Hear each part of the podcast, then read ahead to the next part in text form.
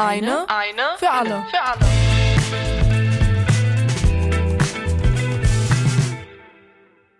Hallo und willkommen zur letzten Folge von Eine für alle. In diesem Podcast geht es um die große Studierendenbefragung 2021. Warum es sie gibt, warum sie wichtig ist und warum ihr daran teilnehmen solltet. Mein Name ist Ben Kinder und ich begleite euch durch diese Folge. Nachdem wir das letzte Mal über soziale Ungleichheit im Studium gesprochen haben, schauen wir heute noch einmal auf die zurückliegenden Digitalsemester und darauf, wie es zukünftig weitergehen könnte. Wir sprechen über die Nebenwirkungen der letzten Semester und fragen uns, wie politisch aktiv Studierende heutzutage eigentlich sind. Mein heutiger Gast ist Professor Dr. Rolf Dieter Postleb. Herr Postleb ist Präsident des Deutschen Studentenwerks, er ist Finanzwissenschaftler und Ökonom und war jahrelang Präsident der Hochschule Kassel. Hallo, Herr Postleb. Hallo, Herr Kinder, ich grüße Sie. Sehr schön, dass Sie die Zeit gefunden haben. Herr Bosleb, für viele Studierende waren die letzten Semester ja reine digitale Veranstaltungen. Welche Herausforderungen entstehen durch die reine digitale Lehre? Ja, das sind vielfältige Herausforderungen, muss ich wirklich sagen. Das war schon ein dramatischer Wandel. Der ganze Online-Unterricht ist ja teilweise 100 Prozent gelaufen. Man denke daran, dass keine praktischen Lehrinhalte möglich waren. Mhm. Im Bereich von Sport, im Bereich von Medizin, im Bereich von Architektur oder in der Laborarbeit. Das ist natürlich sehr problematisch, einerseits für die Qualität der Ausbildung und andererseits für die Prüfungen, speziell im praktischen Bereich. Insofern waren da nur Prüfungsinhalte eingeschränkt vermittelbar. Vielleicht ein zweiter Punkt. Viele Studierende konnten äh, keine Nebenjobs ausüben, die für ihre Finanzierung des Studiums ganz wichtig waren und sind und kamen in finanzielle Notlagen. Man hat dann schnell eine Überbrückungshilfe eingeführt, aber die wirkt auch nur Finanzprobleme lindernd. Grundsätzlich äh, ist aber das Problem damit nicht gelöst gewesen. Und äh, denken Sie, das wird sich jetzt in dem vor uns liegenden Semester ändern und äh, wir gehen wieder zurück in die Präsenz? Also anteilig auf jeden Fall werden die Präsenzveranstaltungen zunehmen. Äh, ich will bei dem Punkt aber eines sagen. Die Impfung ist für die Präsenzveranstaltungen an den Hochschulen genauso wichtig wie an den Schulen. Und es hat mich immer etwas irritiert, dass man viel über Schulen geredet hat und die Impfnotwendigkeit und die Testnotwendigkeit, damit Präsenzunterricht dort stattfindet. Aber an den Hochschulen sind die gleichen Probleme existent und darüber hat man nicht diskutiert. Es wird also höchste Zeit, hier ein entsprechendes Programm aufzulegen. Ja, ich habe gesehen, dass Sie die Studierenden dazu aufrufen, sich impfen zu lassen. Und das ist Ihrer Meinung nach sozusagen ein Muss, um in die reguläre Präsenz wieder zurückzukommen? Ja, es ist so wie, wie im Schulbereich auch. Die Impfung ist, die, ist der sicherste Weg, um wieder zu Präsenzveranstaltungen zu kommen. Und hier muss alles getan werden, damit die Studierenden auch diese Möglichkeiten wahrnehmen. Mhm. Sie hatten jetzt schon angesprochen, dass die Studierenden nicht mehr in der Lage waren, Nebenjobs auszuführen ja. oder auch anzunehmen oder weiterzuführen. Wie hat sich die finanzielle Situation denn Ihrer Meinung nach äh, während der Pandemie geändert? Ja, die Finanzbedarfe der Studierenden sind ja gleich geblieben oder teilweise vielleicht sogar gestiegen. Mit der Konsequenz übrigens ganz am Rande, dass etliche der Studierenden wieder zurück zu den Eltern gegangen sind oder Kredite aufgenommen haben, um die Situation zu überwinden. Also es deutet sich zurzeit Zeit an, dass es wieder zunehmend Nebenjobs für Studierende gibt, sodass dieses Finanzproblem sich ein Stück weit zu reduzieren scheint. Das müssen wir mal abwarten. Mhm. Wir hatten auch in einer der vorherigen Folgen schon gesprochen über die psychosozialen Nebenwirkungen äh, von rein digitalen Semestern. Ähm, wie stellt sich denn da die Lage Ihrer Meinung nach dar? Also alle psychosozialen Beratungsstellen der Studenten- und Studierendenwerke haben einen deutlich erhöhten Zulauf an Studierenden, die Beratung brauchen. Das ist ganz deutlich. Dadurch, dass jeder auf sich allein gestellt ist im Studium, haben viele Studierende oder zunehmend Studierende kämpfen mit äh, psychosozialen Belastungen wie depressiven Verstimmungen, mit Vereinsamungsgefühlen, in der digitalen Isolation und mit Fragen quasi nach der Sinnhaftigkeit eines solchen Studiums. Also hier ist ein Problem aufgetreten, bei dem wir dringend eine Antwort brauchen durch zunehmende Beratungskapazitäten in den Studenten- und Studierendenwerken. Also Sie meinen, es braucht mehr Unterstützung? Absolut, ja, das wird ganz deutlich. Wenn Sie sich heute anmelden äh, im Studenten- oder Studierendenwerk und wollen eine Beratung, dann haben Sie manchmal drei bis sechs Wochen oder länger, äh, mhm. bis Sie einen Termin kriegen. Das ist dann nun gerade bei psychosozialen Problemen, ist natürlich die Zeit ein wichtiger Faktor. Insofern muss da die Kapazität aufgebaut werden, ja. Die derzeitige Befragung führt ja mehrere bisher einzeln durchgeführte Umfragen zusammen. Die Sozialerhebung lief jetzt bereits seit 1951, die Studierendensurvey seit Anfang der 80er Jahre. Hinzu kommen noch die Euro-Student-Umfrage und die Umfrage zu beeinträchtigt studieren, die ja auch bereits seit etlichen Jahren laufen.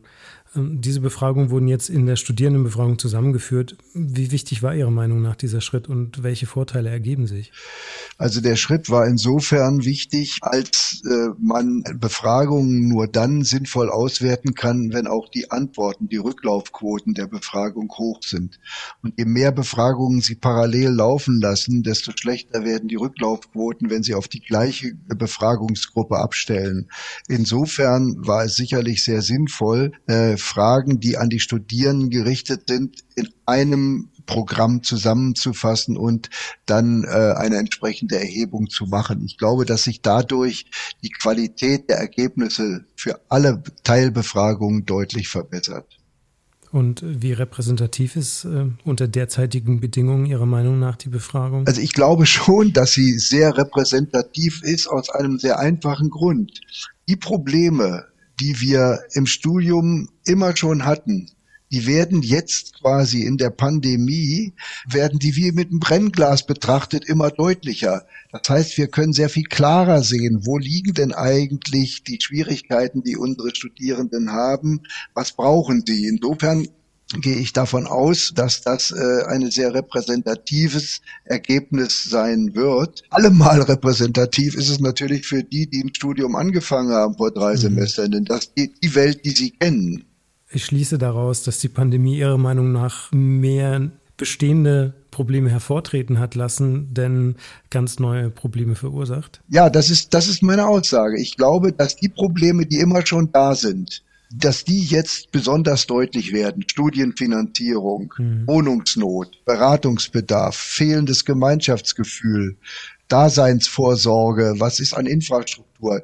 Alle diese Themen, die immer schon da sind, kriegen jetzt nochmal wie im Brennglas sozusagen eine Zuspitzung. Mhm. Wo wir beim, beim Wohnen sind, äh, die Studenten und Studierendenwerke bieten ja deutschlandweit rund 200.000 Wohnheimplätze an. Wie steht es eigentlich um die Wohninfrastruktur an den Studienorten für Studierende?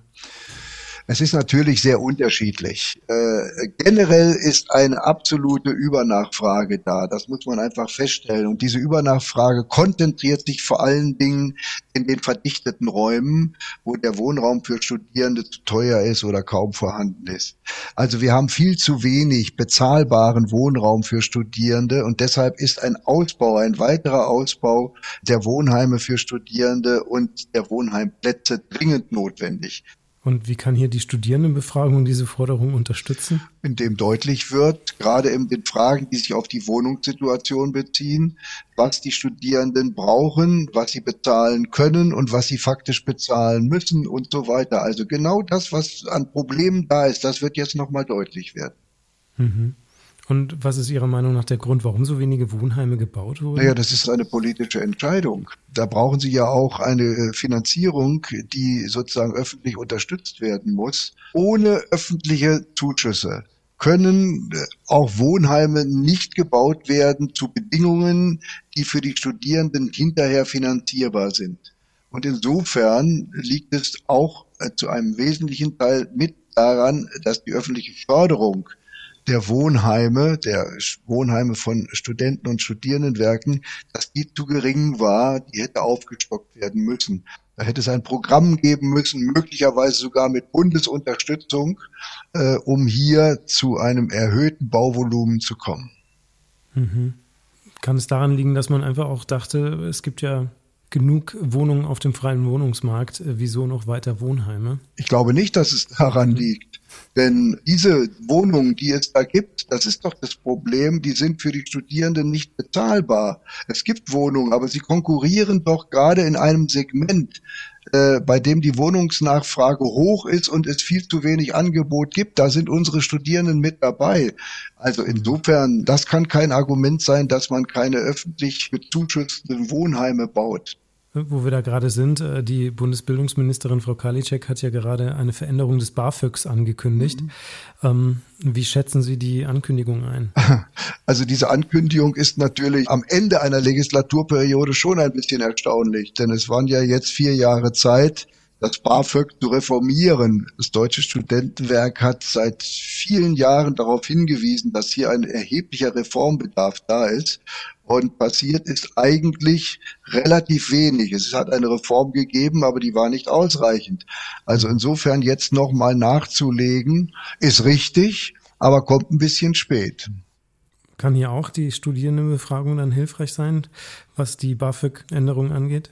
Ja, absolut. Denn es wird ja auch deutlich werden, inwieweit das BAföG insgesamt ausreicht, um die äh, Finanzierungsbedürfnisse der Studierenden abzudecken. Mhm. Ähm, die Studierendenbefragung wird ja auch gefördert vom Bundesministerium für Bildung ja. und Forschung. Was meinen Sie, wie sehr interessiert sich die Politik Ihrer Meinung nach für die Situation? Also zunächst mal ist diese Studierendenbefragung äh, die zentrale empirische Grundlage für politisches Handeln. Das muss man klar sagen.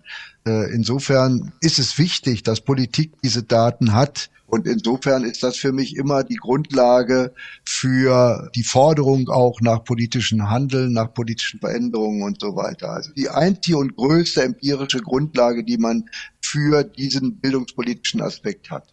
Mhm. Wo wir bei Politik sind, wäre meine nächste Frage. Als wie politisch aktiv nehmen Sie eigentlich die Studierenden wahr?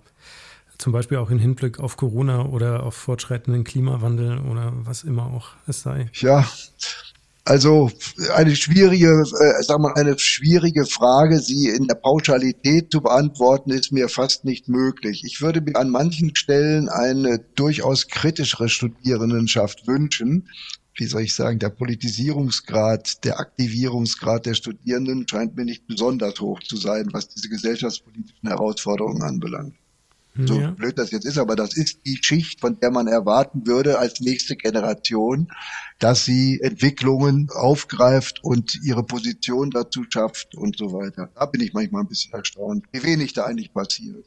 Denken Sie, die Befragung kann auch hier Antworten liefern, warum die Studierenden sich so verhalten? Ich glaube schon, ja, weil es ja auch darum geht zu klären, welche Rolle spielt für ein Studium äh, das spätere Arbeitsleben, die Einstellung darauf, wie weit äh, existieren Freiräume im Studium, um sich auch mal rechts und links des Weges zu informieren. Darüber Informationen zu kriegen, ist auch nicht ganz unwichtig. Sie haben ja selbst auch mal studiert, waren ja. Hochschullehrer. Ja. Wenn Sie so reflektieren mhm. ähm, und auf eine Befragung gucken, was wären denn die Fragen, die Sie am meisten interessieren würden? Mein Punkt ist der, dass ich gern wüsste oder mehr darüber wüsste, wie Studierende ihr Studium empfinden in ihrer gesellschaftlichen Entwicklungsrolle, in ihrer persönlichen Entwicklungsrolle, in ihrer Vorbereitung auf das Arbeitsleben und so weiter. Das sind schon Fragen, die mich interessieren würden, für die wir sicherlich noch nicht hinreichend Informationen haben. Mhm. Haben Sie eigentlich während Ihres Studiums äh, selbst mhm. mal die Mensa genutzt oder in einem Wohnheim gewohnt? Ich hatte das Glück, muss ich fairerweise sagen, dass meine Eltern das Studium finanziert haben und ich nur in den Semesterferien als Werkstudent gearbeitet habe. Das mhm. war gut. Damit konnte ich dann aber auch immer privat wohnen. Das war zu der Zeit, in der ich studiert habe, auch nicht ein so großes Problem, ein Zimmer zu kriegen, das bezahlbar war, muss ich auch fairerweise sagen. Es waren ja nicht so viele Studierende da. Insofern und in die Mensa bin ich öfter gegangen teilweise täglich. Und was hat Sie dann eigentlich bewogen, sich im Studentenwerk zu engagieren? Also ich war 15 Jahre Präsident der Universität Kassel. Äh, und dann hat man ja alle Facetten sozusagen des Hochschulwesens mal vor Augen gehabt. Und mich hat immer ein bisschen irritiert, dass die soziale Infrastruktur eines Studiums für die Studierenden gar nicht so im Fokus der Diskussion stand und steht. Und mhm. ich habe dann gedacht, wenn ich jetzt aufhöre als Präsident der Uni, dann könnte es ja auch mal ganz interessant sein, sich genau dieser Frage zuzuwenden, wo sind denn die Defizite und wo sind die Möglichkeiten, es zu verbessern im Bereich der sozialen Infrastruktur des Studiums. Und da sind die Studenten- und Studierendenwerke eben die zentrale, wenn man so will, Anlaufstelle. Und der Verband des Deutschen Studentenwerk ist natürlich das politische Sprachrohr. Und da bin ich gelandet, richtig. Und jetzt, wo Sie da gelandet sind, ja. was sind denn so die, die allergrößten Herausforderungen? Ich meine, wir haben jetzt schon einige angesprochen, mhm. die allerdings mehr so mit der Pandemie äh, in Verbindung standen. Aber mal ganz losgelöst, so wenn man ein bisschen in die Zukunft schaut, was sind denn die größten Herausforderungen für Studierende zukünftig? Ja, es sind letztlich die Fragen, die auch schon in der Vergangenheit im Vordergrund standen. Studienfinanzierung. Äh, das BAföG, so wie es jetzt ist, ist äh, nicht ausreichend. Das bleibt dabei eine grundsätzliche Reform des BAföG. Wir haben schon über die Wohnungsnot gesprochen. Äh, die Studi wir haben vielleicht jetzt knapp zehn Prozent der Studierenden haben einen Wohnheimplatz. Mhm. Und wenn Sie überlegen, was Wohnen in München, Köln, Hamburg, Frankfurt kostet, dann können Sie sich vorstellen, wie glücklich die sind, die in diesen, gerade in diesen Städten Wohnheimplätze haben. Mhm. Ja, also das bleibt immer ein Problem. Interessant wird werden, wenn wir jetzt äh, stärker Online-Unterricht äh, haben, äh, wie sich möglicherweise die Wohnsituation der Studierenden verändern wird.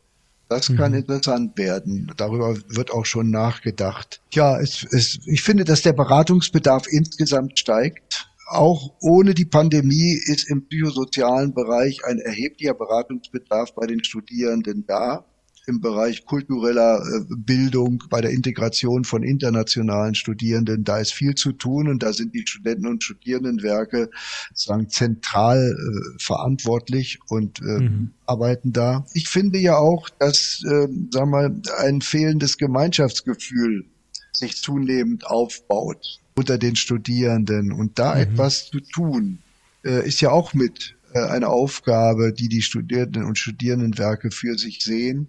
Also da finde ich auch, ist erhebliches zu tun. So könnte ich weiter aufzählen. Das sind aber Fragen, sage ich Ihnen ganz offen, die in irgendeiner Form immer schon da waren, die nur mhm. jetzt ein anderes Gesicht gekriegt haben oder von größerer Dringlichkeit sind. Insofern finde ich ja auch, dass nochmal, dass die Umfrage und die Umfrageergebnisse repräsentativ sind. Mhm. Weil sie die Probleme nochmal deutlich machen, nur mit ja, einer gewissen Verschärfung. Ähm, was sagen Sie denn Studierenden, die sich fragen, warum sie 30 Minuten ihrer Lebenszeit dafür aufwenden sollten? Um die Befragung zu beantworten. Ja, ja, Entschuldigung. Ja, das sind ihre, ja, nein. Aber ehrlich gesagt, das ist ihr ureigenes Interesse. Ich sagte ja schon, die Ergebnisse dieser Befragung sind äh, das politische Steuerungsinstrument. Und wenn sich etwas ändern soll an Problemlagen, die die Studierenden empfinden, dann muss das irgendwo dokumentiert werden. Und das wird empirisch dokumentiert in den Befragungsergebnissen. Und die stehen der Politik zur Verfügung, die stehen auch den Studenten und Studierendenwerken zur Verfügung. Und die bestimmen das Handeln der Zukunft. Also ich kann den Studierenden sagen, wenn ihr eure eigene Situation verbessern wollt, wenn ihr etwas dafür tun wollt, dass es so wird, wie ihr es wollt, dann müsst ihr antworten. Mhm. Denn wie gesagt, sonst passiert nichts. Die sonst kann Politik machen, was es will. Hier kann man immer wieder sagen, nein, hier ist es da. 80 Prozent der Studierenden sehen das so oder denen fehlt das und das. Ja, und da, das ist eine Grundlage, um politische Forderungen zu erheben. Für uns natürlich auch, für deutsche Studenten. Okay, das nehmen wir dann mal mit.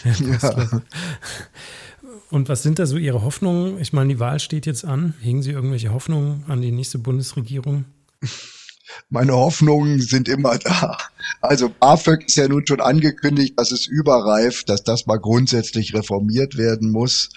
Äh, wir fordern immer schon einen äh, Sozialpakt des Bundes mit den Ländern zur Verbesserung der Wohnheimversorgung, zur Verbesserung äh, der Hochschulgastronomie. Also, sagen wir mal, der Druck ist da. Ich finde immer, in den Sonntagsreden, wenn ich das mal etwas negativ formulieren darf, wird immer betont, dass der wichtigste Faktor, den wir in Deutschland haben, die Bildung ist. Das mhm. ist die Schulen und das sind die Hochschulen. Und wenn man dafür etwas tun will, dann gibt es genug zu tun. Da haben wir als Deutsches Studentenwerk immer wieder darauf hingewiesen, denn wir verstehen uns so ein bisschen als soziales Gewissen der deutschen Hochschulpolitik. Und wenn Sie sich mal angucken, was wir in den letzten Jahren immer wieder gefordert haben, das ist der Politik bekannt, dann wüsste ich schon ein Handlungsprogramm, was aufzulegen wäre. Okay, na dann, dann hoffen wir, dass es dann auch ein bisschen mehr Fahrt aufnimmt. Und äh, ansonsten vielen hm. Dank für das tolle Gespräch, Herr Postle. Ja, fand ich auch gut. Tschüss. Das war die letzte Folge von Eine für alle. Ich hoffe, ihr konntet einige interessante und vielleicht auch neue Aspekte mitnehmen. Ich bin jedenfalls gespannt auf die Ergebnisse. Bis es dann neue Zahlen und die fehlenden Antworten auf all die drängenden Fragen gibt, können wir uns entspannen und uns aufs nächste Semester freuen. Mehr Infos zur Befragung gibt es übrigens unter www.die-studierendenbefragung.de. Danke fürs Zuhören. Euer Ben. Eine für alle.